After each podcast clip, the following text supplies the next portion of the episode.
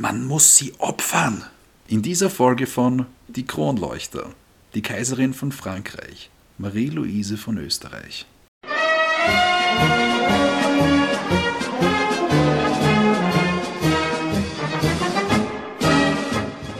Das Jahr 1791. Ganz Europa ist in Aufruhr. Napoleon und die revolutionären Gedanken sind im Vormarsch, nur nicht in Wien. Denn da passiert am 17. Dezember ein kleines Wunder. Ja, und zwar wird das erste Kind von dem Kaiser Franz II. von Österreich und seiner zweiten Gemahlin, der Maria Theresia von Neapel, Sizilien geboren, nämlich die Marie-Louise. Und die Marie-Louise hat ein kleines Problem, das halt auch sie mit ihren Geschwistern teilt. Sie hat ein bisschen einen Ahnenverlust. Genau genommen hat sie gleich viele Großeltern wie Urgroßeltern. Das heißt, man kann sich da so ausmachen, wer da wie miteinander muss, dass sich das von den Zahlen her ausgeht. Ja, nämlich ihre Eltern waren beide Enkeln von der Maria Theresia, somit waren sie zweimal Cousin Cousine ersten Grades. Sehr spannend. Und unserem aufmerksamen Hörer wird nicht entgangen sein, dass wir das gleiche Verhältnis schon einmal hatten in einer Folge, nämlich bei der Maria Leopoldine. Ihre Schwester. Genau. Ihrer sehr geliebten Schwester. Die haben ein sehr gutes Verhältnis gehabt. Genau, und die Marie-Louise, um die es in der heutigen Folge geht, war eben die Erstgeborene. Und sie war der Liebling von Papa. Sie genoss eine sehr ja, liebevoll strenge Erziehung durch die Mama. Wodurch sie auch später sehr bescheiden geworden ist. Ja, so eine, eine gute Kinderstube ist schon ein großer Einfluss.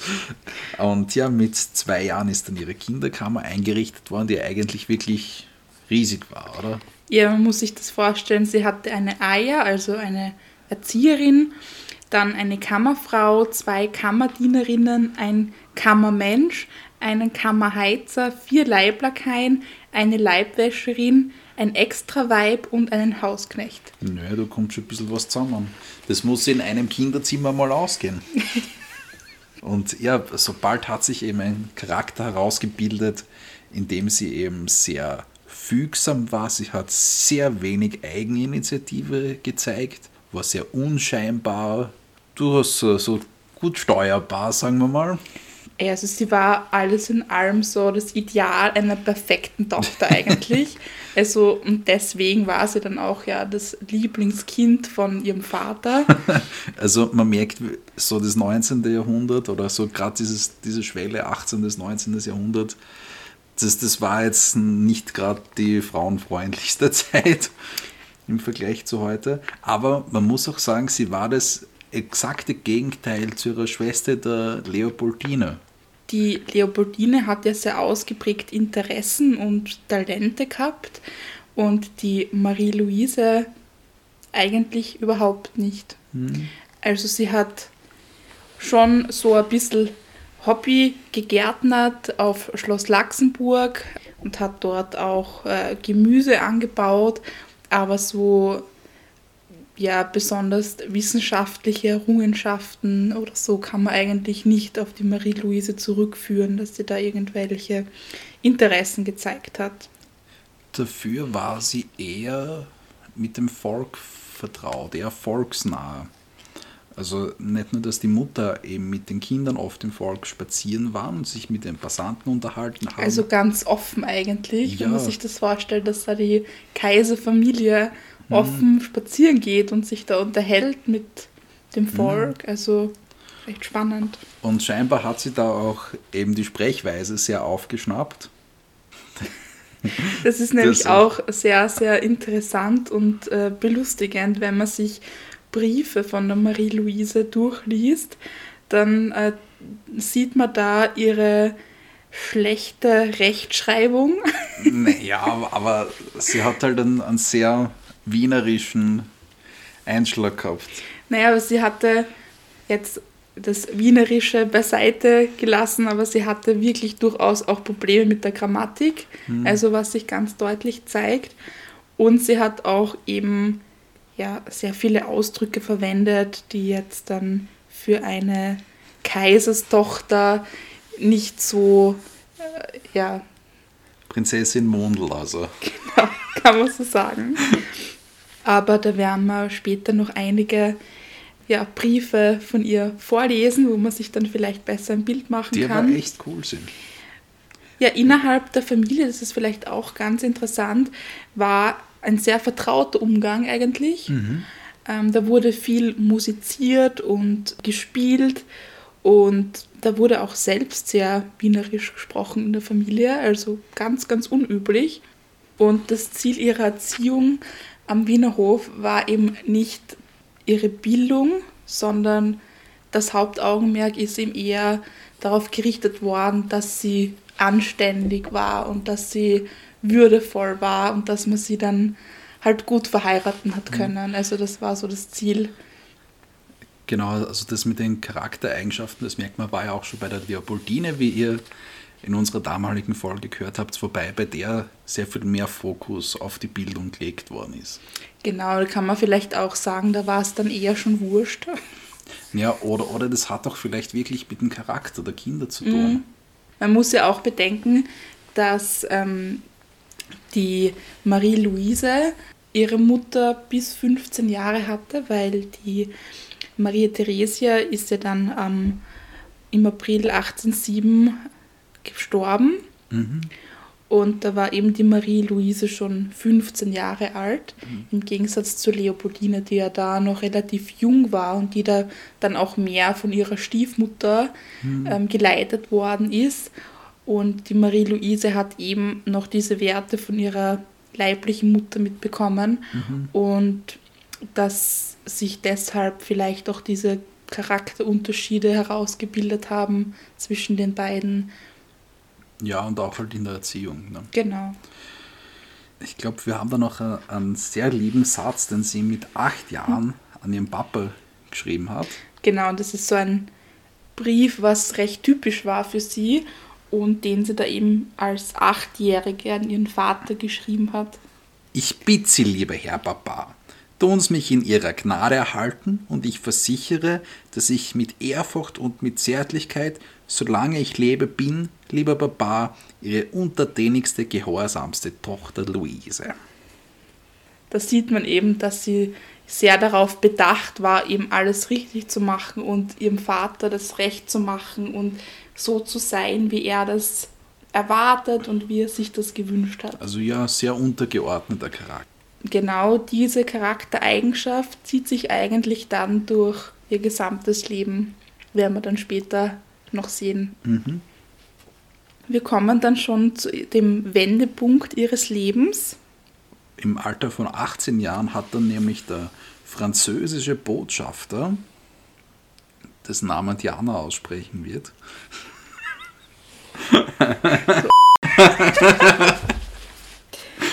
Nämlich der Marschall Alexandre Berthier im Namen von Napoleon Bonaparte eben auf Brautwerbung aus diplomatischen Gründen beim Erzfeind, bei der Erzfeind-Großmacht halt war.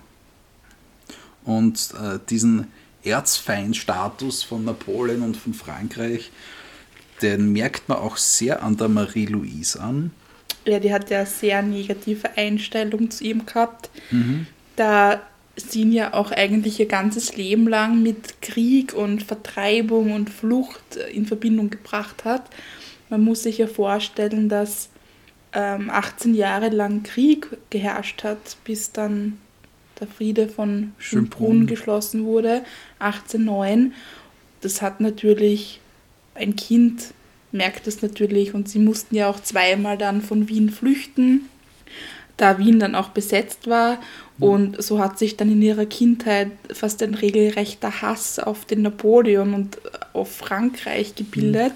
Sie hat sogar so eine kleine Puppe gehabt von Napoleon, der sie gemeinsam mit ihrem Bruder wehtan hat, die sie angezündet haben. So, das war so richtig ihr, ihre Hass auf Napoleon, der der Antichrist und das Böseste auf der Welt war. Ja, und die Puppe hat lustigerweise auch den Namen Bonaparte gehabt. der Napoleon wurde wirklich als der Böse angesehen, also als Antichrist oder als Menschenfresser und sie hat ihm dann den Tod gewünscht und ja, also sie hat da wirklich ähm, eine negative Vorbelastung gehabt gegenüber dem Napoleon. Und den soll es dann heiraten.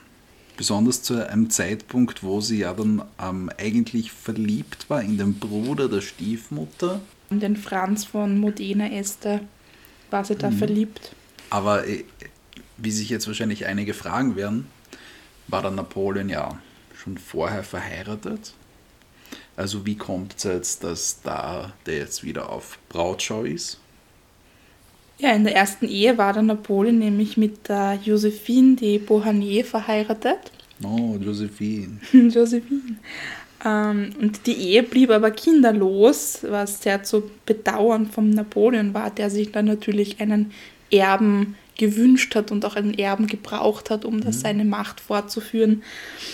Und die Josephine hat da dem Napoleon versucht einzureden, dass es an ihm lag, dass sie da keine Kinder bekommen konnten. Nur blöd, wenn dann die Affären schwanger werden von ihm. Genau. Also da wusste man dann, dass die Schuldige die Josephine war und somit wurde dann ähm, eine Scheidung angestrebt. Um Gottes Willen. Also Scheidung, das geht überhaupt nicht zu der Zeit. Das ist. Da haben sich auch einige Probleme ergeben, die werden wir auch noch kurz ähm, an anderer Stelle erörtern. Aber was vorher vielleicht auch noch interessant ist, nämlich äh, war die Marie-Louise nicht die erste Wahl von Napoleon. Nein, nämlich zuerst hat er nach Russland geschielt und eben dort mit der 13-jährigen Großfürstin Anna. ja, also die, die Schwester vom russischen Zaren. Aber da war dann eben die Mutter dagegen. Zu Recht, ich meine, ja. die war 13. du weißt, was gefilmt ist. ja, bis dann eben der, der Metternich auf der österreichischen Seite interveniert hat und eben die Marie-Louise vorgeschlagen hat, vor allem auch um ein russisch-französisches Bündnis zu verhindern. Also da sieht man wieder, dass der Metter nicht da sehr dahinter war, wie er dann später auch schon noch bei der ja. äh, Leopoldine. Ja, also der Kanzler Metternich war wirklich die treibende Kraft am Wiener Hof. Auch hier wieder hat sich da wirklich in der Heiratspolitik mhm. sehr angestrengt, da was zu erreichen. Und äh, also das, das ist schon damals als etwas kontroversiell diskutiert worden. So schreibt beispielsweise der berühmte Fürst Schwarzenberg über diese Ehepläne. Man muss sie opfern.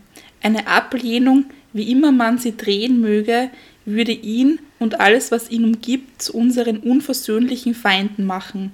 Keine Hoffnung dann mehr, einige ruhige Friedenstage zu erleben. Unser Untergang würde daher sehr bald auf diese Ablehnung folgen. Kann man zögern, zwischen dem Untergang der Monarchie und dem Unglück einer Prinzessin zu wählen? Millionen Menschen werden geopfert, und wäre es nicht ruhmvoll für eine Prinzessin, ihr Vaterland zu retten, selbst wenn sie dabei zugrunde gehen sollte? Uff. Also, da sieht man halt wirklich, dass wirklich die Politik da die, die treibende Kraft war, diese Ehe zustande zu bringen. Und es völlig egal war, wie es ihr geht. Oder auch, wie es den anderen in der Familie damit geht, geht, dass die Tochter eben mit dem Erzfeind ja. verheiratet wird. Ja. Aber, Aber, sie hat sich dann dem Schicksal gefügt. Genau, wieder ganz als gehorsame Tochter hat sich sich da dem Wunsch des Vaters, der ja da von Metternich schon ein bisschen eingenommen wurde, gefügt. Äh, sie schrieb dann folgende Worte an den Napoleon. Seit meiner Jugend gewohnt, mich allen den Wünschen meiner Eltern zu unterwerfen, habe ich geglaubt, die Entscheidung über mein Schicksal keinen besseren Händen anvertrauen zu können als denen des liebevollste aller Väter.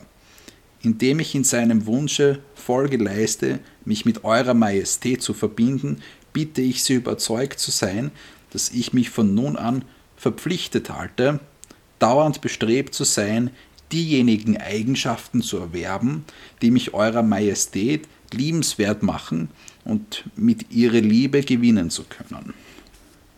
Also das war jetzt nicht der Tommy, was irgendwie falsch vorgelesen hat, sondern da sieht man nochmal ihre Grammatik und ihren Schreibstil, dass sie da ein bisschen herumgewurschtelt hat und nicht wirklich immer alles korrekt. Ja, aber so schlimm war es ja eh nicht. Ja, jedenfalls gibt es dann Probleme mit der Eheschließung mit dem Napoleon, nämlich die vorige Ehe, beziehungsweise die einvernehmliche Auflösung der Ehe. Genau, da mussten nämlich verschiedene Stadien durchlaufen werden, damit eben diese Scheidung vollzogen werden konnte. Nämlich musste da einerseits einmal das Protokoll von allen Mitgliedern des, der kaiserlichen Familie unterzeichnet werden und dann musste auch noch ähm, der Schiedsspruch durch den Senat bestätigt werden. Der Schiedsspruch war aber im Widerspruch mit zwei Gesetzen, nämlich erstens mal das von Napoleon selbst erlassene Gesetz, das Mitgliedern des kaiserlichen Hauses Scheidungen untersagte also da haben wir schon mal die erste Hürde. Mhm. Und nämlich zweitens war das eine Verletzung des Artikel 277 des Code Zivil, nämlich ähm, das Verbot auch von einnehmlichen Trennungen, wenn eine Frau über 45 Jahre alt war, was auf die Josephine zugetroffen hat. Also man merkt im Gegensatz zu früheren Jahrhunderten, spielt da der Papst eigentlich schon eine sehr untergeordnete Rolle in Frankreich, was natürlich in anderen Ländern in Europa nicht so wäre. Also Beispiel auch in Österreich. Mhm. Da wäre das eben nicht möglich gewesen, eine zivile Scheidung durchzubringen. Aber die Scheidung wurde dann eben als bloße Ungültigkeitserklärung angesehen, wodurch dann eben diese zivile Scheidung vollzogen werden konnte. Und da wurde dann eben sehr viel getrickst, um dann auch die kirchliche Zustimmung zu erhalten, also auch durch den Papst. Und da das dann natürlich alles bewiesen werden muss, dass jetzt dann Napoleon wirklich rechtskräftig geschieden war und somit einer Ehe zwischen der Marie-Louise und ihm nichts im Wege stand, mussten dann auch diese Papiere über die vollzogene Scheidung zur Prüfung nach Wien geschickt werden. Und der Erzbischof Hohenwart, nee, der war da, glaube ich, auch nicht sehr glücklich, wollte eben auch Beweise dafür haben, bevor er die Heirat vollzieht. Und das war wirklich ein langes Hin und Her, wo Vertuschungen stattgefunden haben von Schriftstücken. Ja, es wurden auch sehr viele Schriftstücke einfach zurückgehalten von den Franzosen, mhm. da man eben gewusst hat, dass bei der genaueren Prüfung das eben nie standgehalten hätte. Aber schlussendlich gab es dann die Zustimmung. Das heißt, es kann geheiratet werden. Ja, es war nun alles Formale unter Dach und Fach. Mhm. Und dann begannen auch schon die Hochzeitsvorbereitungen, nämlich auch ganz interessant.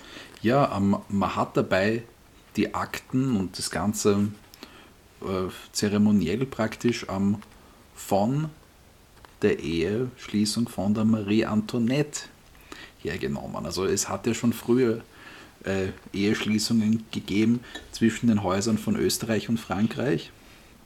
Und eben auf diese vorige hat man dann eben zurückgegriffen. Und dann hat es eben schon am 11. März 1810 eine Stellvertreterhochzeit gegeben, wo eben dann praktisch der Bruder vom Vater, der Erzherzog Karl von Österreich-Teschen, als Stellvertreter eben den Ring vom Napoleon auf den Finger gesteckt bekommen hat, damit eben die Marie-Louise eben dann schon als Verheiratete nach Frankreich reisen kann. Und Fun Fact: Man kannte nämlich die Ringgröße vom Napoleon nicht in Wien. Deshalb haben sie dann gleich zwölf Ringe eingeweiht und die Marie-Louise hat dann alle mitgenommen und der Napoleon hat sich dann in Frankreich den passenden aussuchen dürfen. Macht man so, macht man gleich mal zwölf Eheringe. Eben mit dieser Stellvertreterhochzeit ist eben die Marie-Louise feierlich zur Französin geworden. Ja, also man muss sagen, Marie-Louise und der Napoleon haben sich natürlich beide nicht gekannt und wussten auch nicht, wie sie ausschauen jeweils oder nicht wirklich. Ja, wenn vielleicht nur so von Bildern, aber mhm. das ist ja damals auch schon sehr geschönt worden, diese ganzen Gemälde. Mhm. Dementsprechend wird über die Marie-Louise berichtet. Sie ist sehr klein und ist von einer kaum mehr als mittelmäßigen Taille. Sie hat in einem hohen Grade das, was man den deutschen Turn nennt. Ihre Züge sind regelmäßig, das Gesicht oval, die Haare schwanken zwischen hellerem Kastanienbraun und Blond. Die blauen Augen sind sehr schön. Ihre Schultern sind ein wenig hervorgetreten. Sie geht sehr gut, zeigt jedoch mehr Würde als Grazie und kleidet sich ohne Geschmack. Einer ihrer Vorteile dagegen ist, aus einer Familie zu stammen, wo die Fruchtbarkeit wie gewiss ist. Und der, der Metternich hat sie auch beschrieben, und zwar die junge Kaiserin wird und muss in Paris durch ihre Güte, ihre außerordentliche Sanftmut und Einfachheit gefallen.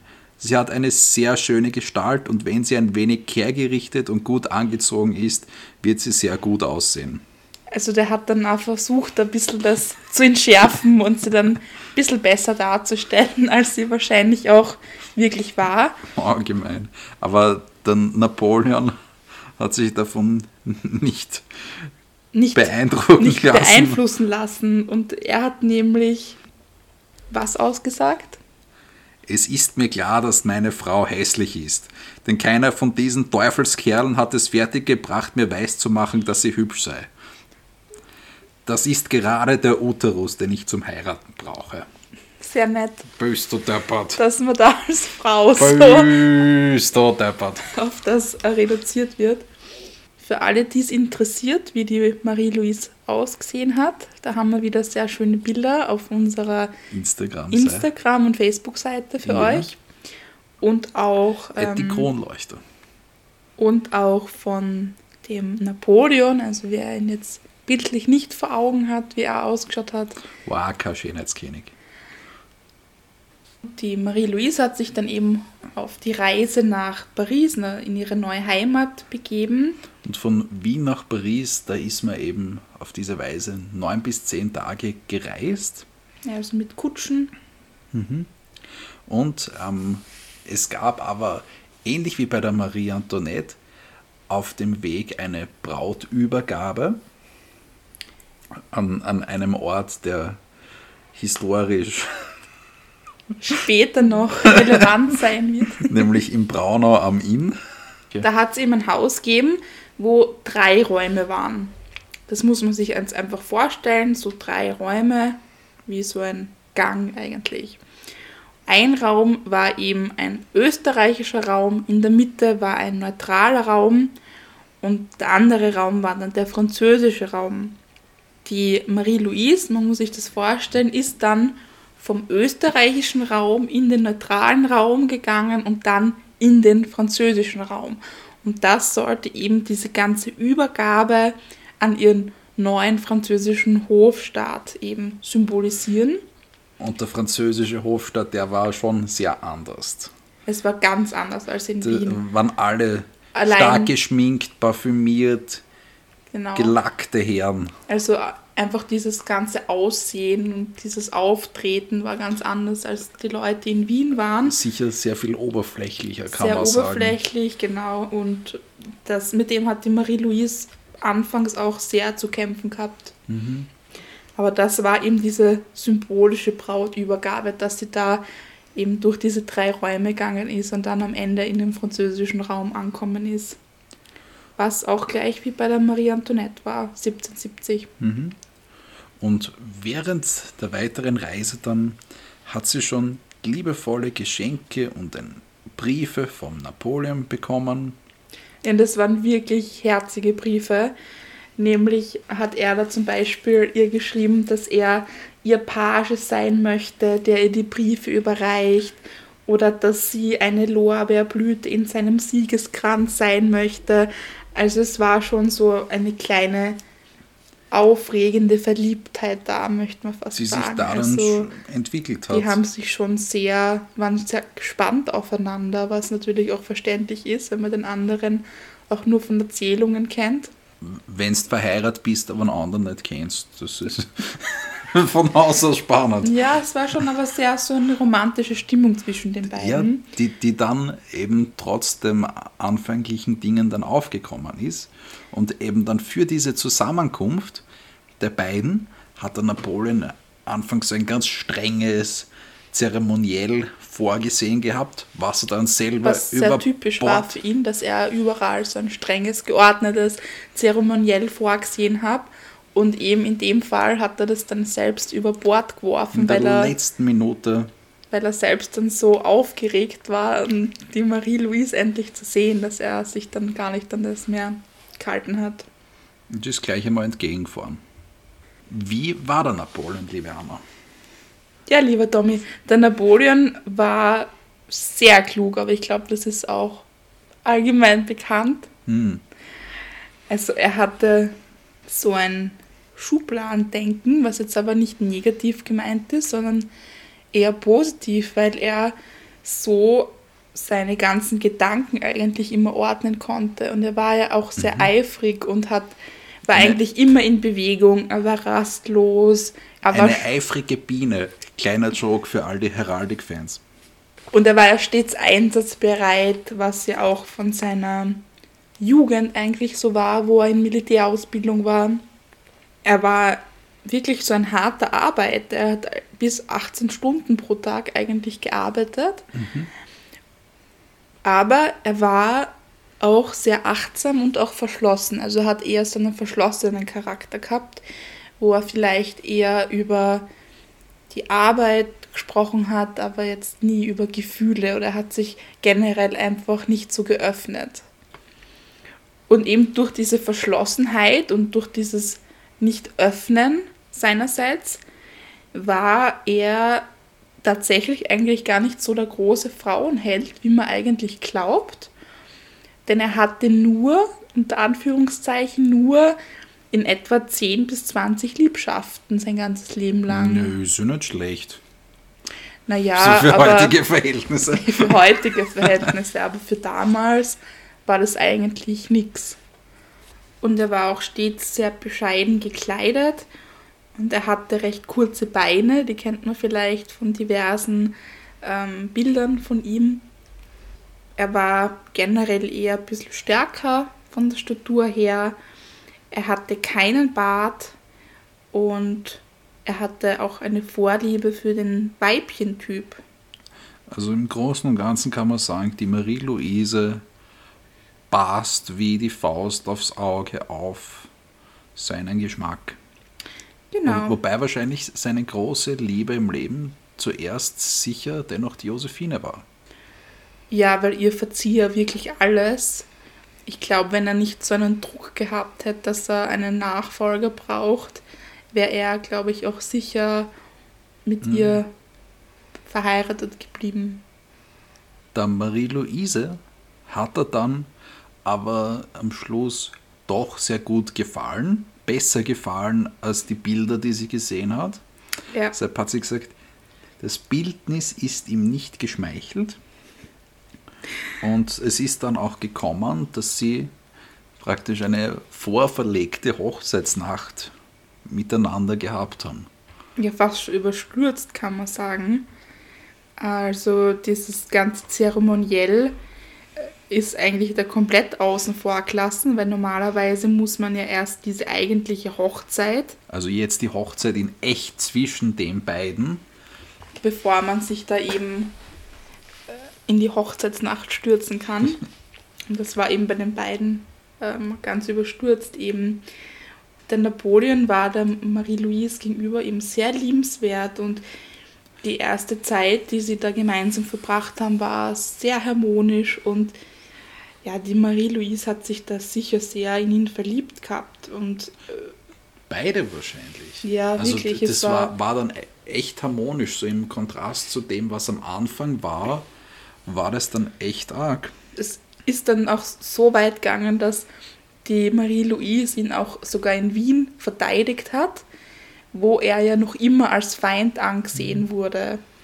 Und sie hat dann da geschrieben, ich erwidere herzlich seine Liebe. Ich finde, dass er sehr gewinnt, wenn man ihn näher kennt. Er hat gewiss etwas Einnehmendes und Zuvorkommendes, dem man unmöglich widerstehen kann. Ich bin überzeugt, dass ich recht zufrieden mit ihm leben werde. Ja, also da hat sie dann eben schon ihren anfänglichen Hass so ein bisschen beiseite gelegt und hat sich dann wirklich auf ihn eingelassen. Mhm. Also ich kann auch wirklich rauslesen, dass sie wirklich will, dass es mit den beiden funktioniert. Ja, es fand dann am 1. April auch die Ziviltrauung statt, am 2. April die kirchliche Trauung in der Kapelle des Louvre. Und das war eigentlich ein Spektakel für sich, oder diese Trauung? Ja, also wirklich festlich, äh, teure, üppige Gewänder, Juwelen überall, sehr prunkvoll. Die Trauung hat eben auch stattgefunden durch den Onkel vom Napoleon. Der einen sehr coolen Namen hatte. Das war der Kardinal Fesch. Ich weiß gar nicht, ob er Fesch war. er hat zumindest was Fesches angehabt, wahrscheinlich bei der Trauung. Ja, und da, also natürlich geht dann so ein großes Familienfest auch nicht ohne Familienstreitigkeiten. Na, weil die Schwestern vom Napoleon wollten überhaupt nicht die Schärpe von der Marie-Louise tragen. Also die haben mit Ohnmachtsanfällen gedroht, Tränen gedrückt, alles, was nur irgendwie geht.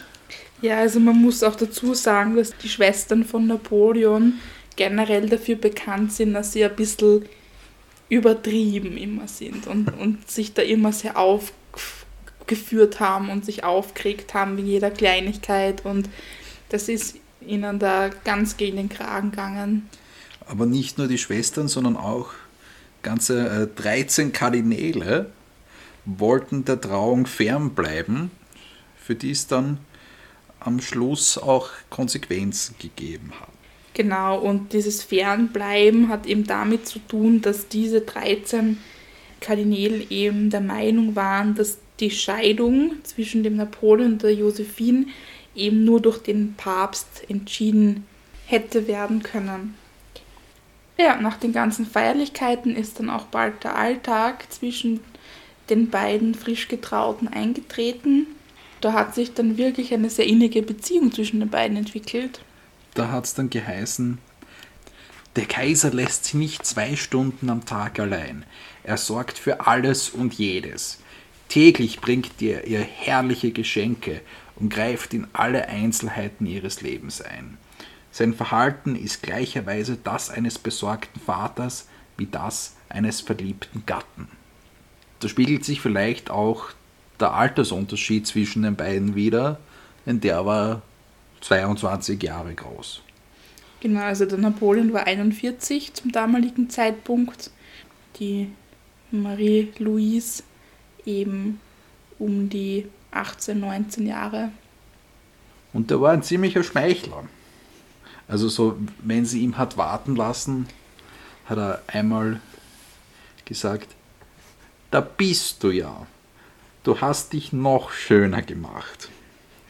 Und auch ganz entscheidend finde ich, oder wo man das auch wirklich sieht, dass der Napoleon wirklich so ein bisschen verliebt war, das hat sich nämlich darin gezeigt, dass er zum ersten Mal in seinem Leben Staatsgeschäfte vernachlässigt hat und mit ihr Zeit zu verbringen. Mit ihr Zeit zu verbringen. Also die haben gemeinsam Schach gespielt, sind spazieren gegangen, er hat dir Reiten beigebracht. Mhm. Also, also ganz untypisch eigentlich für ihn, wenn man ihn so von vorher kennt, wie stur er da seiner Arbeit nachgegangen ist und auf einmal war ihm das eigentlich alles, hat er das alles links liegen lassen eigentlich. Mhm. Ja, ihre Eigenschaften haben ihm halt wirklich sehr gefallen. So besonders ihre Sparsamkeit, ihre Ehrlichkeit, ihre Haltung und ihr Anstand, ihre Vertrauenswürdigkeit, ihr eigentlich im Gegensatz zu Josephine war. Und der Spitzname oder die Spitznamen, die sie für ihn gehabt hat, nämlich Nana und Popo. Voll süß. Die Marie-Louise hat nämlich auch zu was anderem beigetragen am französischen Hof, nämlich zu den Essgewohnheiten.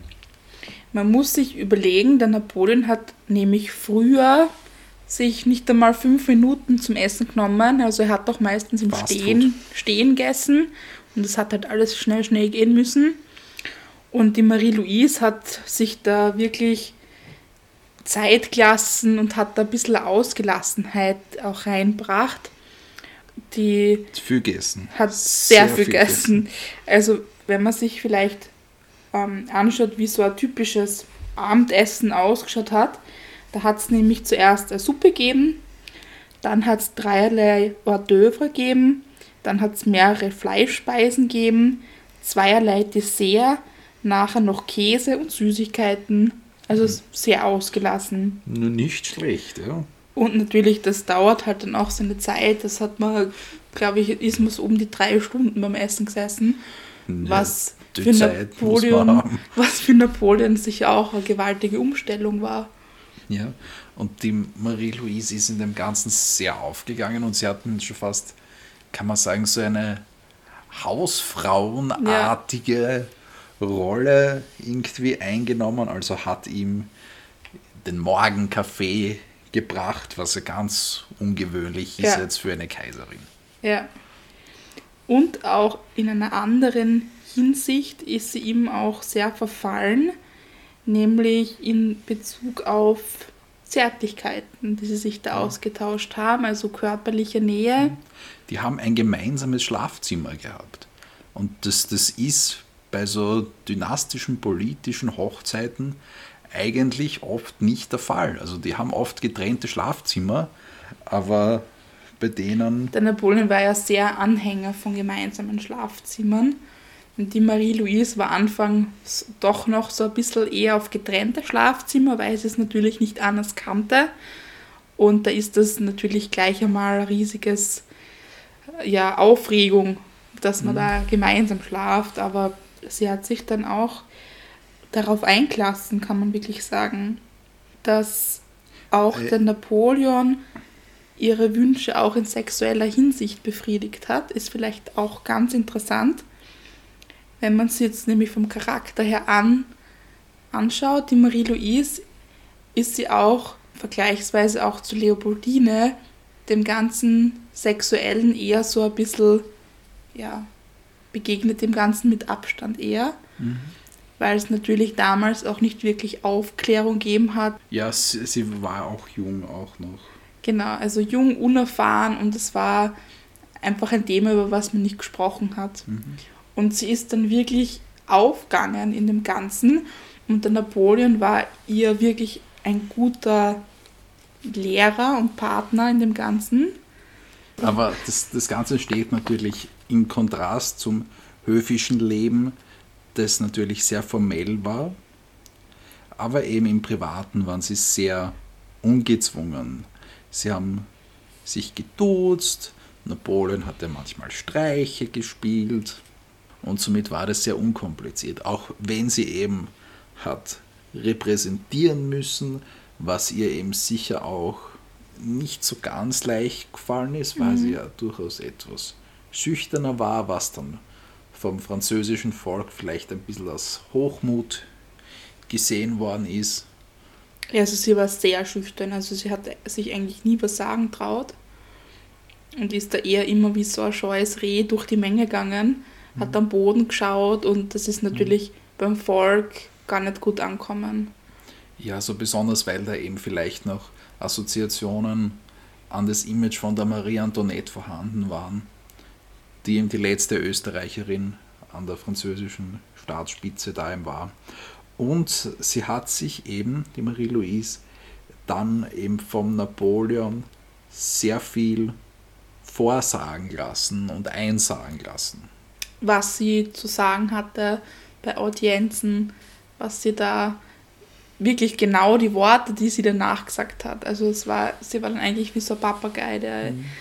Dann einfach nur das nachgesagt hat, was sie zu tun hatte. So Frankreich selbst hat sie dann relativ bald einmal kaum mehr interessiert, was so Landschaft, Kunst, Kultur und Menschen betrifft.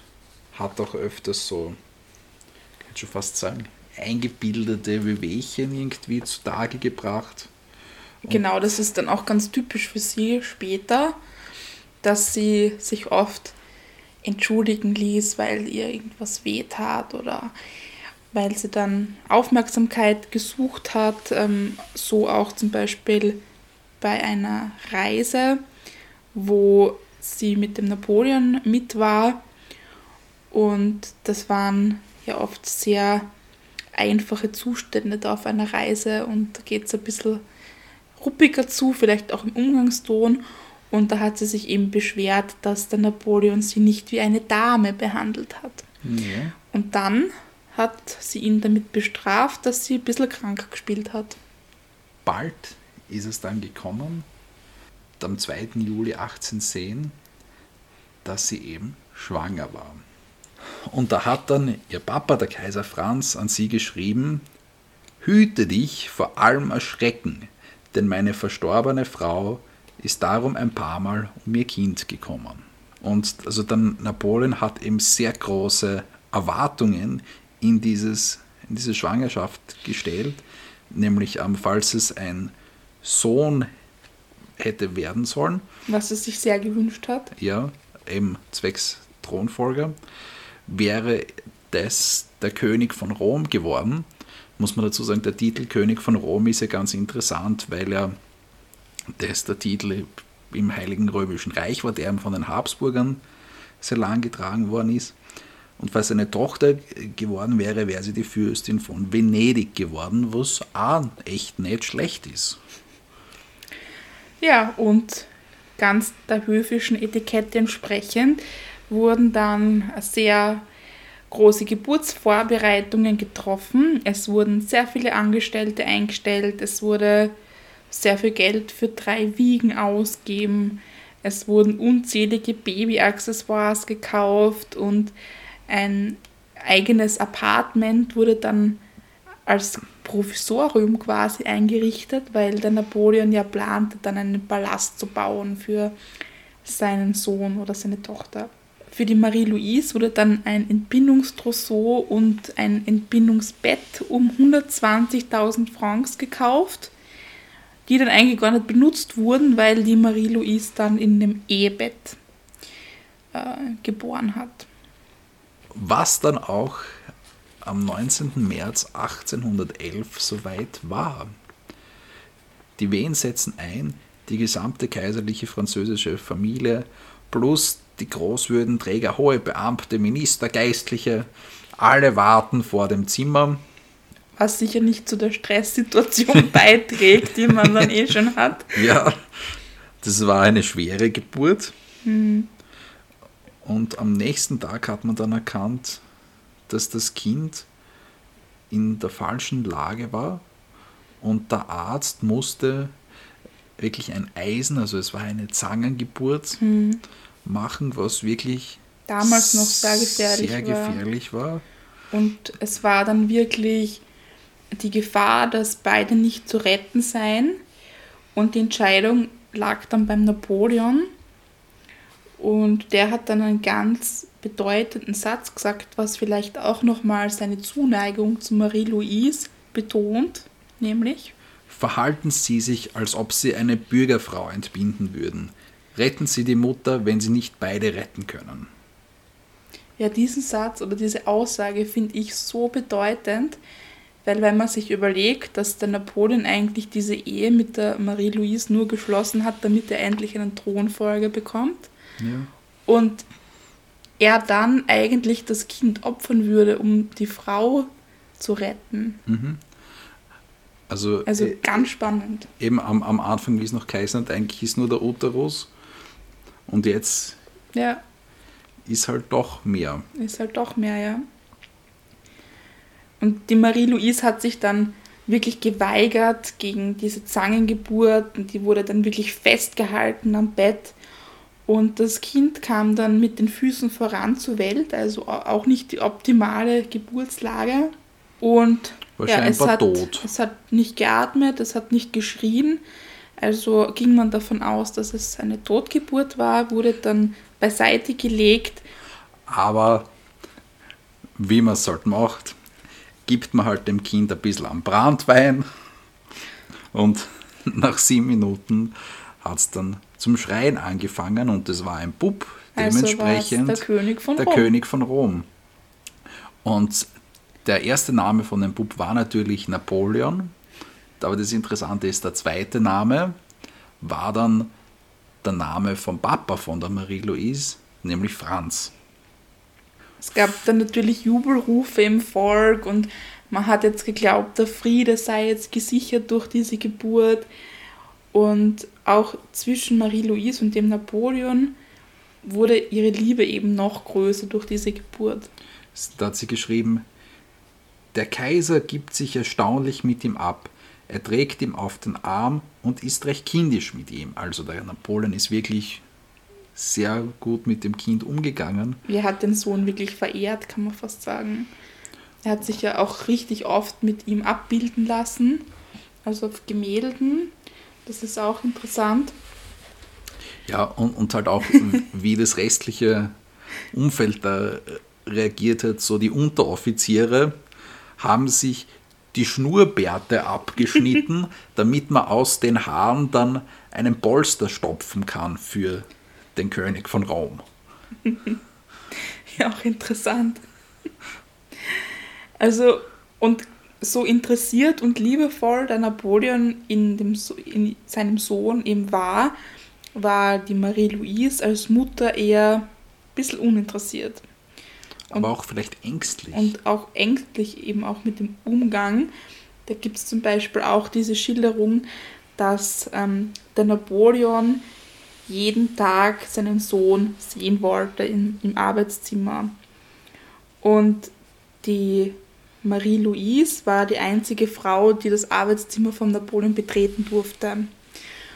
Und so hat dann die Amme das Kind bis zur Türschwelle getragen und dann musste die Marie-Louise das Kind über die Schwelle heben zum Napoleon, weil sie sich einfach nicht getraut, das Kind länger zu tragen. Den ganzen Weg allein zu tragen. Genau, also ja. sie war da wirklich so ängstlich und sie hat dann einfach nur die Aufgabe gehabt, das Kind von der Amme über die Schwelle zum Napoleon zu heben. Und das war eigentlich das Einzige, was sie sich zutraut hat. Die Marie-Louise hat sich dann nach der Geburt sehr verändert. Sie hat sich sehr angefangen wohlzufühlen in ihrer Rolle als Kaiserin, hat sehr viel Französisch gesprochen. Es hat sich auch körperlich verändert, also es ist schlanker geworden, definierter, sie hat auch definiertere Gesichtszüge bekommen. Also sie hat sich da sehr verändert. Die Trennung von Napoleon äh, fiel ihm immer schwerer. Also wenn er für einige Wochen im Feld war. Und da hat sie dann ihm Briefe geschrieben, dass sie gerne sich als Page verkleiden würde und ihm dann die Briefe bringen, so dass sie sich sehen können. Aber die Briefe, die vom Napoleon zurückgekommen sind, waren eigentlich immer nach dem gleichen Muster. Eine Ermutigung, eine Versicherung, dass er bald zurückkommt, die Beteuerung der Liebe. Und die Marie-Louise hat auch in den Briefen genaue Anweisungen bekommen, wie sie eben ihren Tag zu gestalten hat, die ganzen repräsentativen Sachen zu tun hat. Da war sie sehr unautonom und hat sich eigentlich alles von ihm wirklich vorschreiben lassen. Ja, also wohin sie gehen muss, mit wem sie sprechen muss und was sie sagen muss. Also das wirklich auf das Kleinste hinaus, also genau vorgegeben und geplant. Und sie hat sich auch dran gehalten. Also das hat ihr so eigentlich die Sicherheit geben, wie sie ihren Tag so gestalten muss, weil. Ja, so das war wirklich so ihr Charakter. Ja. Und der Napoleon wollte dann auch die Marie-Louise und seinen Sohn eben krönen lassen durch den Papst Pius VII., was eben auch diese zweite Ehe gestärkt hätte. Und vor allem auch kirchlich anerkannt hätte. Und diese Krönung war eben dann schon angesetzt und dazu hat ihr der Vater, der Kaiser Franz, geschrieben, Suche vor allem dein Glück in der Liebe des dir anvertrauten Volkes und diese Liebe in der Erhaltung der inneren und äußeren Ruhe. Durch sie wirst du die Rechte deines Sohnes schützen, welche sein Vater ihm geschaffen hat und ihm überlässt. Ja, und der Papst hat dann aber die Krönung widerrufen. Und, und sie ist dann einfach nur als, als Regentin praktisch vereidigt, vereidigt worden. Also worden. als bloße Galionsfigur kann man eigentlich sagen. Was sie dann eben sehr die Rolle von Kaiserinnen und Königinnen im 19. Jahrhundert dann ja auch war, jetzt da im Gegensatz zu früheren Jahrhunderten. Ja, und ihre Hauptaufgabe bestand eben dann darin, dass sie ihrem Vater, also Österreich, die Freundschaft Frankreichs zusichern soll. Und es hat dann folgendermaßen ausgeschaut. Es vergeht kein Tag, wo er mir nicht sagt, wie sehr er sie liebt. Also der Napoleon an den Kaiser Franz. Äh, also da merkt man eben so diese persönliche Ebene, in der aber auch die, die Politik so ganz stark drinnen ist. Äh, also so, das ist wirklich die Politik, die da drin zu finden ist. Man muss auch sagen, dass es zu der Zeit eben dann schon ein bisschen schwierig war, weil es war ja so, dass 1812 hat es ja den Russlandfeldzug gegeben. Also kurzum, äh, Frankreich und seine Verbündeten sind auf Russland marschiert und besonders Frankreich geht dort ein. Österreich, Preußen und die Rheinbundstaaten, also die deutschen Staaten, die unter der Kontrolle von Napoleon waren, stellen sich dann gegen Frankreich und gehen eine Allianz mit Russland ein, was dann eben in den sogenannten Befreiungskriegen münden wird, die eben 1813 bis 1815 in Mitteleuropa stattfinden, wo sich dann eben diese durchsetzen werden und Spoiler Alert, den Napoleon besiegen werden und er abdanken muss und schlussendlich das dann im Wiener Kongress münden wird. Aber, also dass man da so im Hinterkopf hat, was da jetzt noch passieren wird politisch. Ja, wir gehen jetzt aber noch ein bisschen zurück, nämlich zum 16. März 1813. Da war dann eben die Kriegserklärung von Russland und Preußen an Frankreich. Und Österreich hat dann eher so diese Konfliktvermeidungsseite eingenommen zuallererst. Es ist auch sehr spannend, wenn man sich dann diesen Briefwechsel ansieht zwischen der Marie-Louise und ihrem Vater, dem Franz, wo es eigentlich immer hin und her geht, ob jetzt dann ein Krieg geführt wird, auf welche Seite Österreich sich stellen wird. Und das ist ganz spannend, wenn man sich das anschaut, dass auf der einen Seite die Marie-Louise vom Napoleon gesagt kriegt, was sie schreiben soll, und auf der anderen Seite bekommt der Kaiser Franz von Metternich gesagt, was er schreiben sollte. Also haben wir grundsätzlich einen Briefwechsel zwischen Napoleon und Metternich. So schrieb zum Beispiel der Napoleon am 5. Mai an die Marie-Louise, dass Österreich sich gegen Frankreich wendet und er daraufhin in Wien einmarschieren wird. Dieser Brief spiegelt sich dann eben im Brief von der Marie-Louise an ihren Vater am 10. Mai wieder. Da schreibt sie nämlich: Man verbreitet hier allgemein ein Gerücht, welches ich hoffe, dass ohne Folgen und nicht wahr sein wird.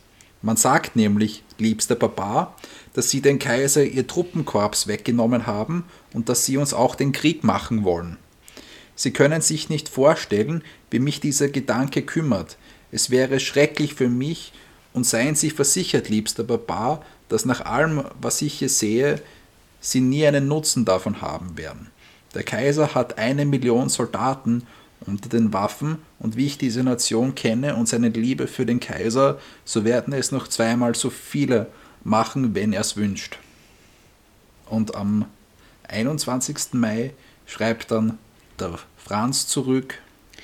Meine Absicht ist keineswegs auf Krieg, sondern auf die Herstellung eines baldigen Friedens gerichtet. Ich bin daher, statt Krieg zu führen, bereit, ihm sogar zur Herstellung des Friedens zu helfen.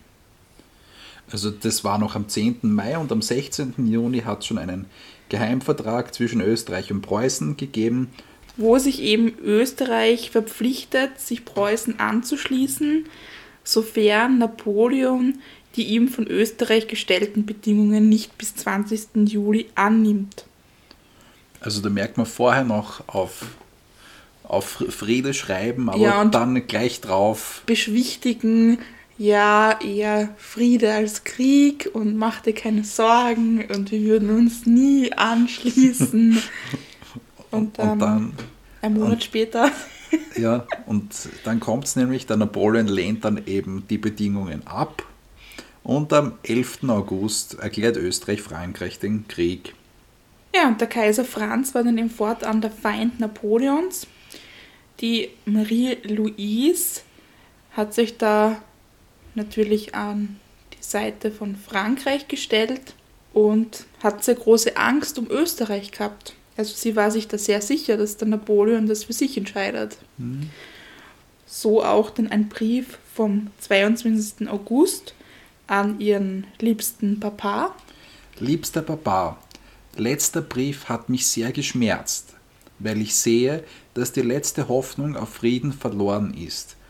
Dieser Gedanke muss Ihnen so schrecklich als mir sein. Ich bedauere Sie inniglich, lieber Papa. Ich bin überzeugt, Ihr Herz leidet viel.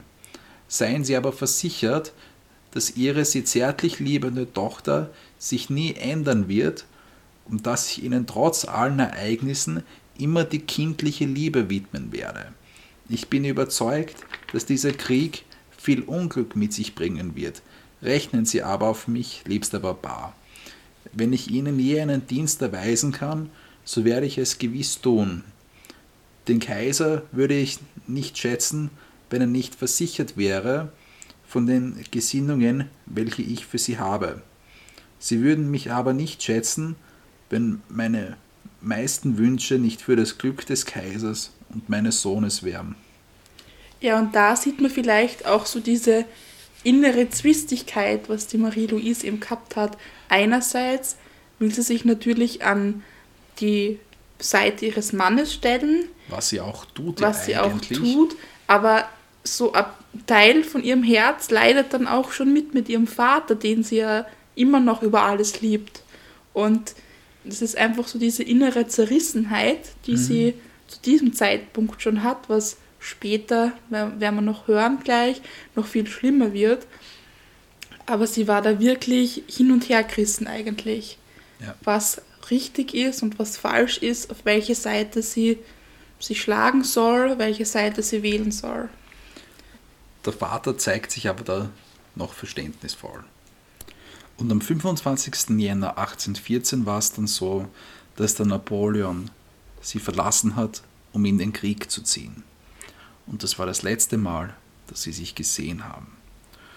Und infolgedessen ist natürlich die Frage aufgekommen, ob die Marie-Louise in Paris bleiben soll oder ob das zu gefährlich ist. Zuerst haben die Abgeordneten gestimmt, dass sie da bleiben soll. Darauf hat dann der Josef, der Bruder von Napoleon, der früher König von Spanien war, eben einen Brief verlesen, wo der Napoleon eben auffordert, die Marie-Louise und den Sohn aus Paris wegzubringen, worauf dann in einer zweiten Abstimmung ähm, dafür gestimmt wurde. Dann war ihm ein großes Hin und Her wegen der Abreise, die Marie-Louise wollte nicht flüchten, weil sie gemeint hat, das wäre eben ein schlechtes Beispiel und wollte sich dann aber schlussendlich den Anweisungen von Napoleon nicht widersetzen. Ja, und man muss auch bedenken, dass das ganze Militär eigentlich voll hinter dem Napoleon und hinter der Marie-Louise gestanden ist, weil auch die Garde hat eben beteuert, dass sie die Marie-Louise und den Sohn wirklich bis zum letzten Blutstropfen beschützen werden. Ja, aber eben, wie wir schon vorher gehört haben, der Napoleon geht im Krieg dann einfach ein, wenn man das so sagen kann. Und so ist es dann am 2. April so, dass eine Mehrheit im Senat den Napoleon für abgesetzt erklärt.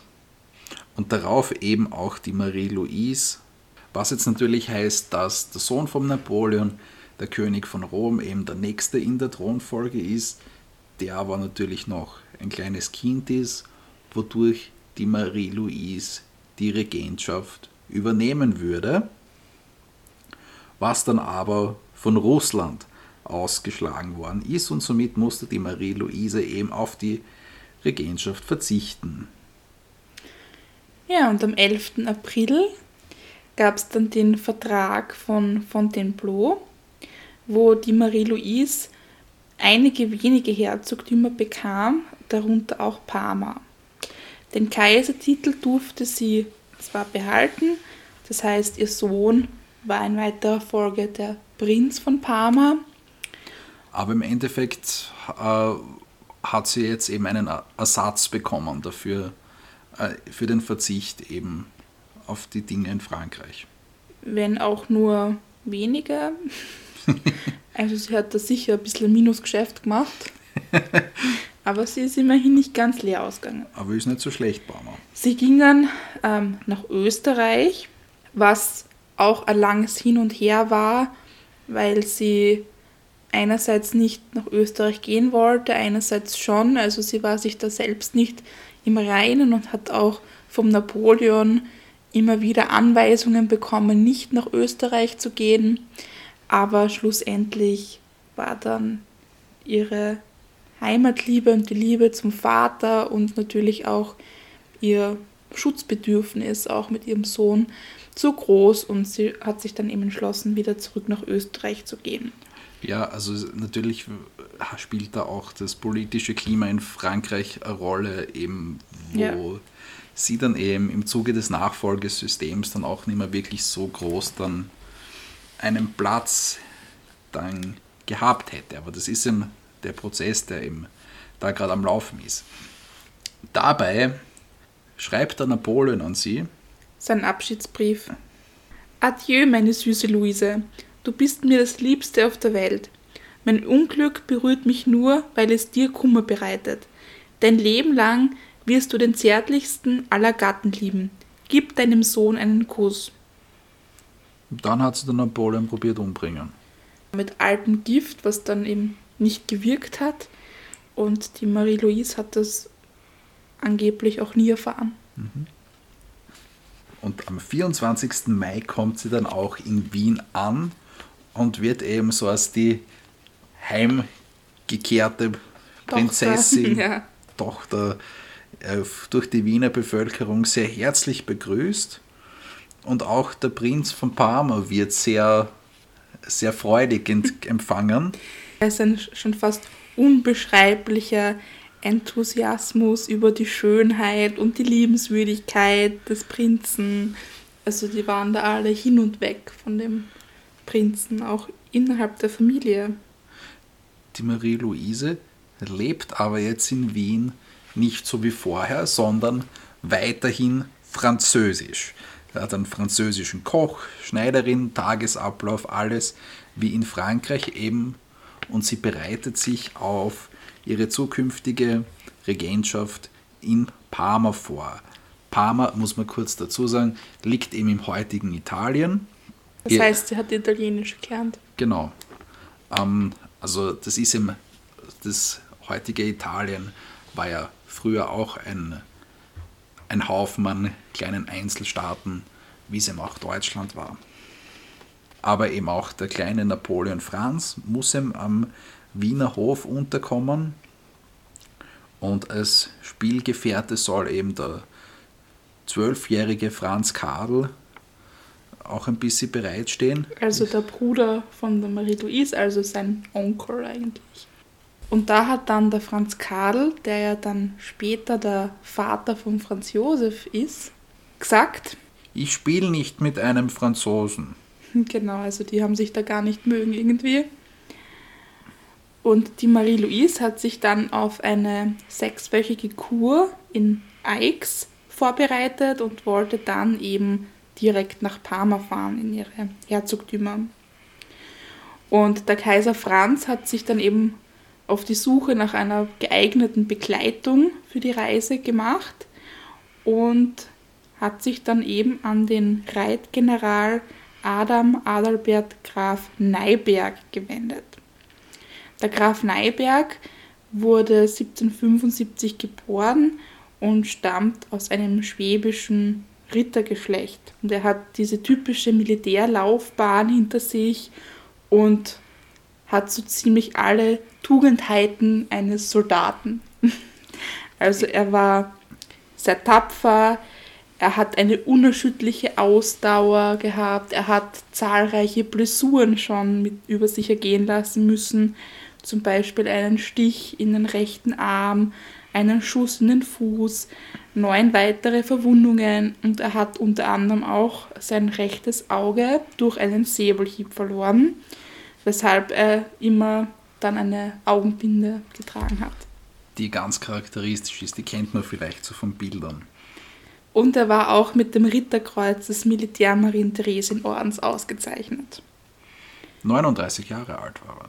Genau, und er war zu dem Zeitpunkt noch mit der Gräfin Therese Pola verheiratet und die beiden hatten vier Söhne. Und seine Aufgabe war jetzt dann eben. Seine erste Pflicht ist, die stille, vollkommen unaufdringliche Beobachtung des Benehmens der Herzogin, um seiner Majestät dem Kaiser hierüber so schnell als möglich umständlich und vollkommen verlässliche Berichte zu erstatten. Es wird sorgfältig jeden Gedanken einer Reise nach Elba, welcher für das Wohl einer geliebten Tochter zärtlich besorgte Vaterherz seiner Majestät des Kaisers mit der größten Besorgnis erfüllen würde, von der Frau Herzogin zu entfernen suchen, kein Mittel unversucht lassen, um sie davon abzubringen, immer wenigstens so viel Zeit zu gewinnen zu suchen, damit eine bestimmte Weisung seiner Majestät eintreffen kann. Im schlimmsten Fall aber, und wenn alle Gegenvorstellungen vergeblich sein sollten, der Frau Herzogin nach Elba zu folgen.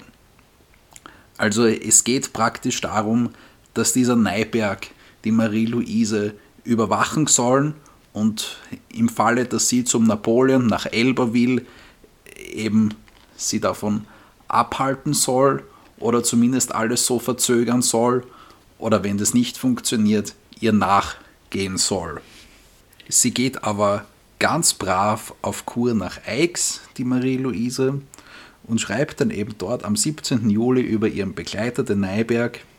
Er marschiert immer wie ein Soldat hinter mir her und hat große Angst, mich aus dem Auge zu verlieren. Am 6. Juni erfolgt dann die feierliche Proklamation der Marie-Louise als eben die Souveränin, die Herzogin von Parma aber die Verfügungsgewalt über die Herzogtümer hat sich noch der Kaiser Franz vorbehalten. Zum Geburtstag von Napoleon schickt sie ihm dann zwar noch eine Haarlocke von sich und teilt ihm mit, dass sie äh, sehr viel Kontakt mit Neibergen hat, was ich eigentlich ziemlich gemein von der Marie-Louise finde der, der Sim schreibt, dass sie viel mit Neiberg über Napoleon Ja, und redet. auch, dass sie ihm eine Haarlocke von ihr schickt, weil es ja ganz offen aus den Briefen hervorgeht, die der Napoleon immer noch an die Marie-Louise schickt, dass er sich halt sehr wünscht, dass sie zu ihm kommt und dass er sie halt sehr vermisst und dass sie ihm dann irgendwie so einen Teaser schickt eigentlich. Ja, also er schreibt dir beispielsweise, Deine Wohnung ist bereit und ich erwarte dich im September zur Weinlese. Niemand hat das Recht, sich deiner Reise zu widersetzen. Komm also, ich erwarte dich mit Ungeduld. Ja, eben, also man sieht wirklich, dass der Napoleon sie wirklich sehr, sehr arg vermisst hat. Aber dass die ah. Marie-Louise sich da schon so ein bisschen von ihm distanziert hat, einfach. Ja, sie, sie will vielleicht nicht mehr, sie fügt sich vielleicht immer mehr dem Willen vom Papa. Ja und landet eigentlich jetzt immer mehr so auf dessen Seite. Ja, also da sieht man vielleicht auch noch einmal, was für eine geringe oder nicht vorhandene Eigeninitiative sie eigentlich hat. Also sie lässt sich das so leiten und so beeinflussen von einer Seite auch, dass sie alle anderen Werte eigentlich komplett vergisst. Vielleicht hat es aber auch damit zu tun, dass sie sich inzwischen in den Grafen Neiberg, der da ist, um sie zu überwachen, verliebt hat. Wo auch die ersten Avancen auch von ihr selbst ausgegangen sind. Also auch relativ spannend eigentlich.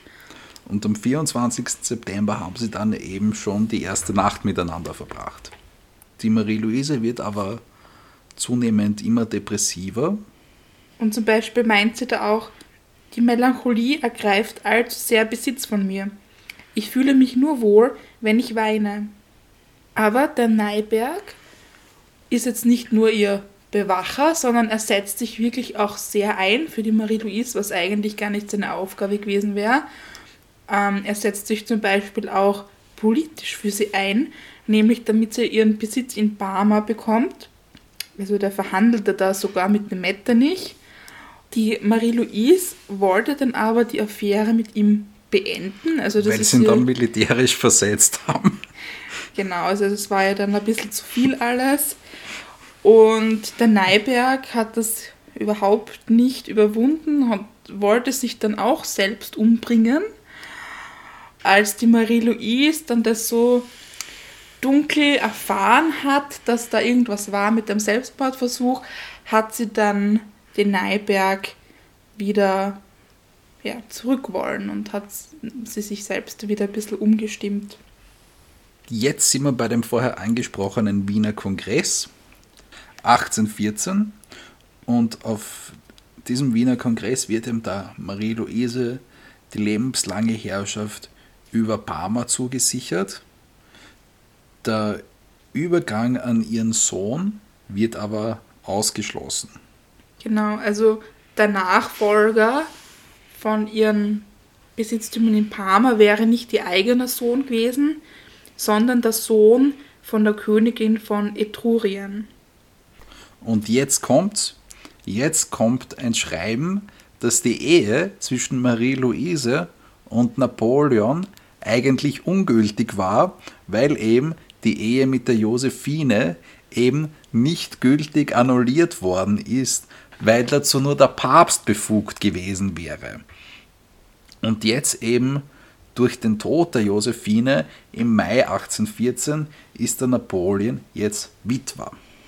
Und da hat es eben jetzt diesen Vorschlag gegeben, dass die Marie-Louise und der Napoleon jetzt eben nochmal feierlich heiraten könnten. Aber das ist dann selbstverständlich nicht mehr zustande gekommen. Der Napoleon selbst flüchtet dann im Februar 1815 von der Insel Elba und kehrt nach Paris zurück. Dort wird er dann wieder ein bisschen politisch aktiv und wird dann wirklich schlussendlich bei der Schlacht von Waterloo, Waterloo. berühmte Schlacht von Waterloo, besiegt und geschlagen.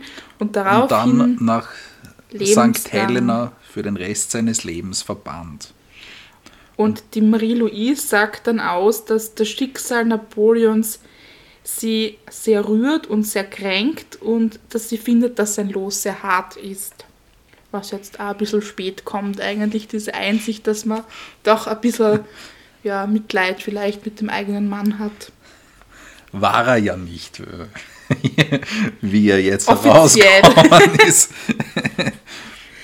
Am 15. Februar 1816 kommt dann endlich die Erlaubnis vom Kaiser Franz, dass Marie-Louise in ihre Herzogtümer reisen darf. Nur eben der Sohn musste in Wien zurückbleiben ja, und bekommt eben durch den Opa, damit er sich eben da in Wien eingliedern kann, wird er eben zum Herzog von Reichstadt, was vielleicht man auch schon einmal wo gehört hat.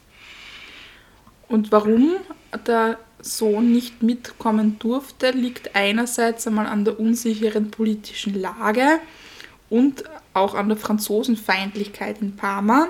Und weil er das halt nicht erben wird.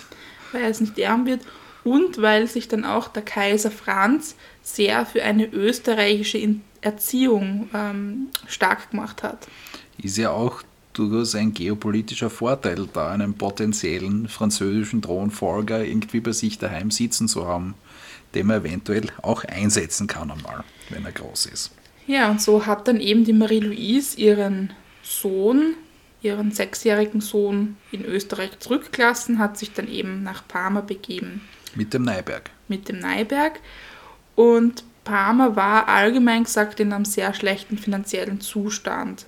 Das heißt, an oberster Linie war einmal Sparsamkeit angesagt. Das heißt, die Verwaltung wurde dann rationalisiert und der Hofstaat von der Marie-Louise wird auch sehr stark eingeschränkt, um eben zu sparen.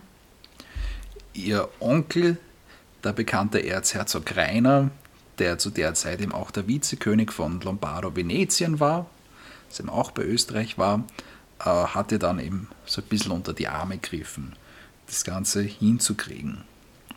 Bald ist dann die Marie-Louise aber wieder schwanger.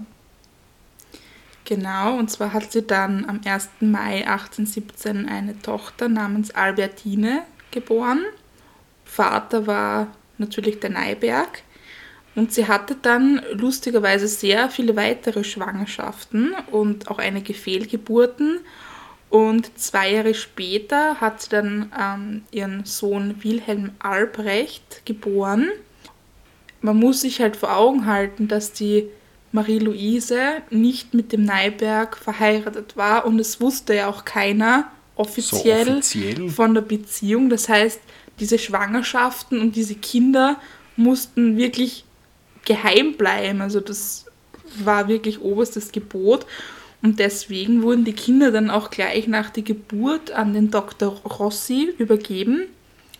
Die Marie-Louise und der Neiberg haben sie nur ab und zu mal besucht. Also das war alles ganz inoffiziell, dass das deren Kindern waren. Dann kam aber ein entscheidendes Ereignis, nämlich 1821 stirbt Napoleon auf St. Helena. Die Marie-Louise schreibt darüber, ich gestehe, dass ich davon äußerst betroffen war, obwohl ich keinerlei großes Gefühl für ihn empfand, kann ich nicht vergessen, dass er der Vater meines Sohnes ist. So, können wir darüber jetzt kurz einmal reden? Bitte gerne.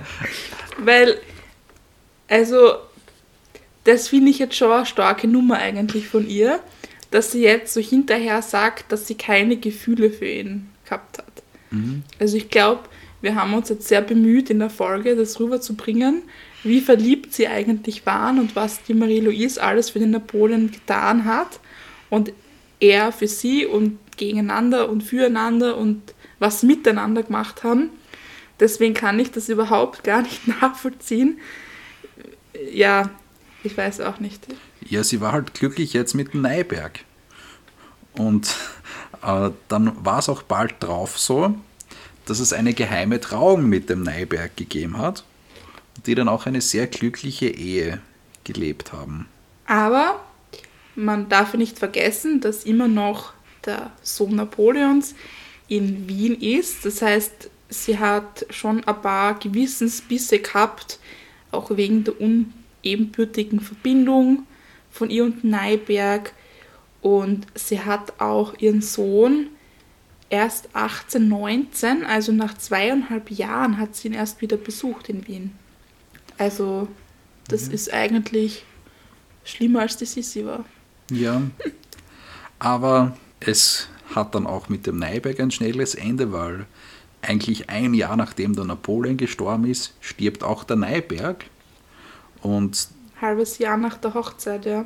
Ja. Und alles wird dann auch bekannt nach dem Tod in Wien. Und die Kinder aus dieser Ehe also die Albertine und der Wilhelm Albrecht. Ähm, werden dann eben vom Kaiser Franz legitimiert und bekommen den Titel der Fürsten von Monte Nuovo. Was übersetzt ja Neuberg heißt, also Neiberg, Neuberg. Einfach wortwörtlich Neiberg auf Italienisch. Ja, einige Jahre später, wir befinden uns jetzt im Jahr 1831. Äh, ja, regiert die Marie-Louise eben in Parma ist dort unter dem Namen La Buona Duchessa bekannt, bricht dort die Revolution aus. Die ist eben äh, nationalistisch und liberal motiviert.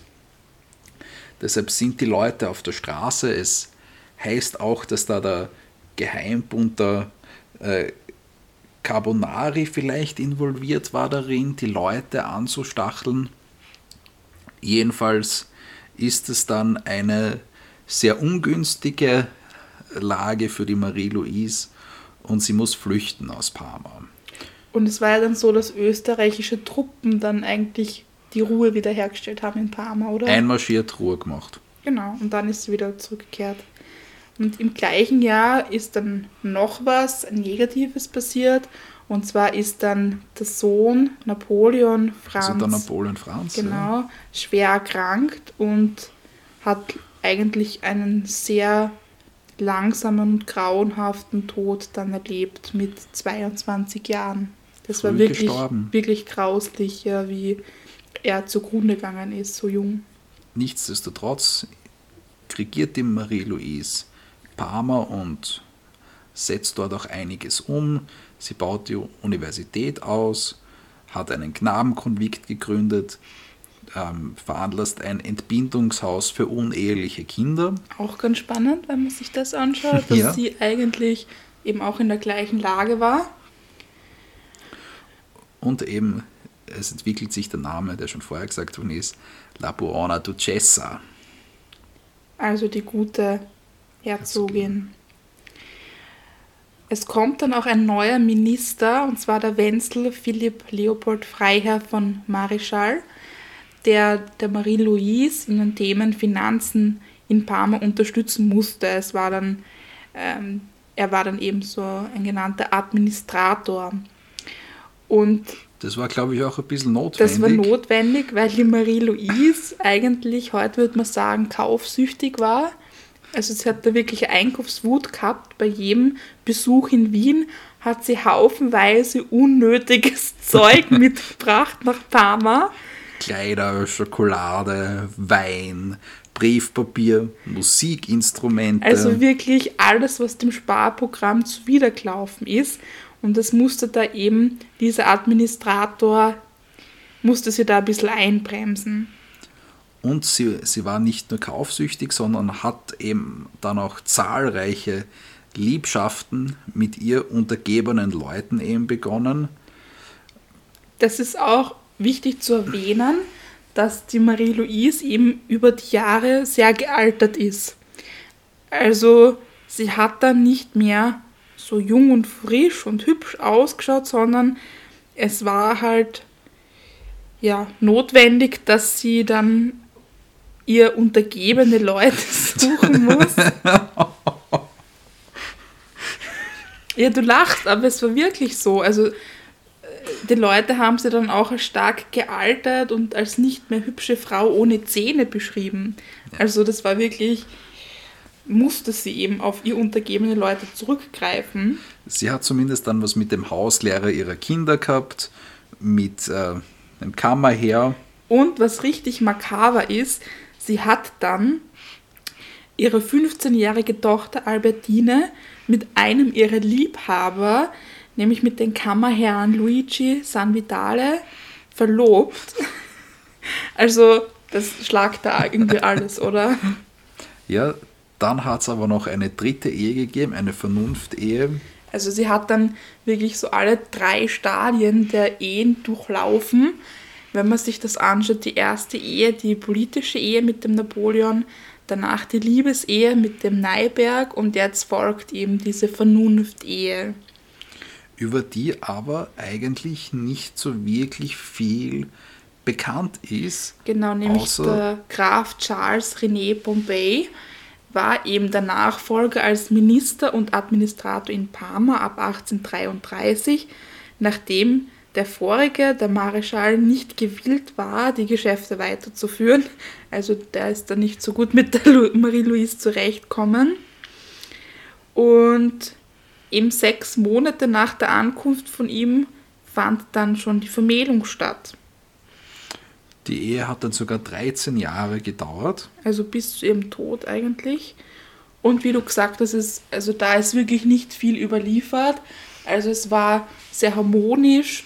Und sie haben auch ein ruhiges Leben geführt eigentlich. Genau, also eigentlich genau das, was die Marie-Louise sich immer gewünscht hat. Also dass sie ruhig spazieren gehen kann, also öffentlich und also ganz in Ruhe und zurückgezogen hat sie da dann mit dem Bombay gelebt. Auch Almosen an die Bevölkerung verteilt, Genau. aber trotzdem noch nebenbei so ein paar, Affären ein gehabt. Affären so. Das geht ja, immer. geht immer. Am 2. März 1835 ist dann ihr lieber Papa. Papa, der Kaiser Franz, gestorben und das war ein sehr schwerer Schicksalsschlag für die Marie-Louise. Und dann kommt doch noch gleich drauf im nächsten Jahr die Cholera nach Parma. Wo sie sich aber sehr eingesetzt hat, die Marie-Louise. Also sie ist da wirklich selbst in Spitäler gegangen und hat die Familien getröstet und hat mit Geldspenden ausgeholfen und mit Lebensmitteln. Und ja, es war eine sehr, sehr schwierige Zeit für Parma, wenn man sich da die Zahlen anschaut. Es waren 1212 Erkrankte und es hat 438 Tote gegeben. Also das war nicht schon eine schlecht. schwierige Zeit. Sie hat dann noch ein paar Jahre recht dahin friedlich regiert. dahin regiert, hat ein ruhiges Leben gehabt, also ganz in ihrem Sinne. bis dann 1847 im Dezember sie über Schmerzen in der Brust, über Schüttelfrost ähm, geklagt hat. Und dann ist auch eine Besserung bis zu ihrem Geburtstag, der der 12. Dezember ist, eingetreten. Danach wieder eine Verschlechterung. Und am 17. Dezember ist sie dann verstorben. Mit, Mit 56. 56 Jahren. Bei vollem Bewusstsein, friedlich eingeschlafen. Ich glaube, die erste Person in unserer Folge. Ja, also das ist jetzt ein, eine kleine Kronleuchterpremiere, dass es einmal eine Person gibt, die friedlich eingeschlafen ist, ohne groß Trara herum.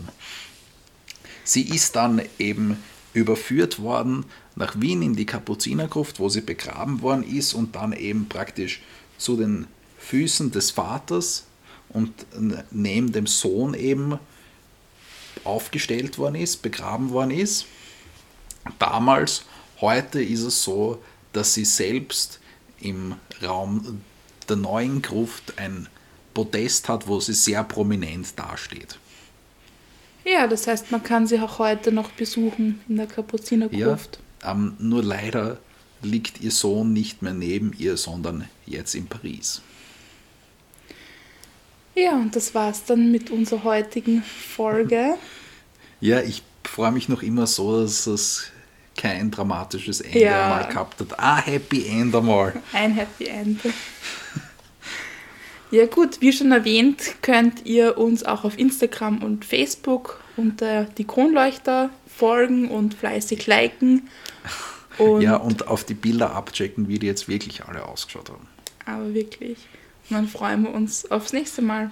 Bis dann. Tschüss. Tschüss. Und er hat auch das Ritterkreuz des Militärordens Maria Theresien. What? Und er hat dann auch das Ritterkreuz. Irgendwas stimmt da nicht. Wie sagt man da, wenn er beim Krieg war? wenn er mal Krieg spüren war. Einen schönen guten Morgen am heutigen 16. November des Jahres 2003.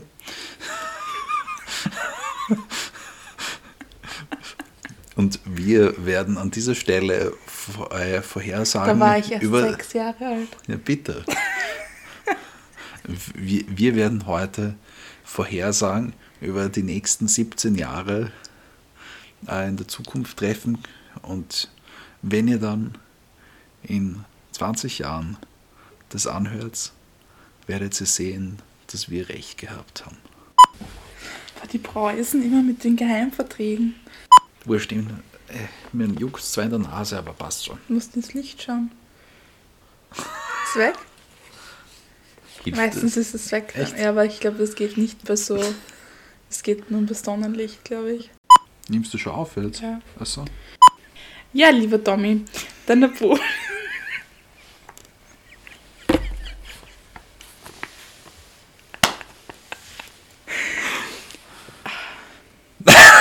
Okay. Dum, dum, dum, dum.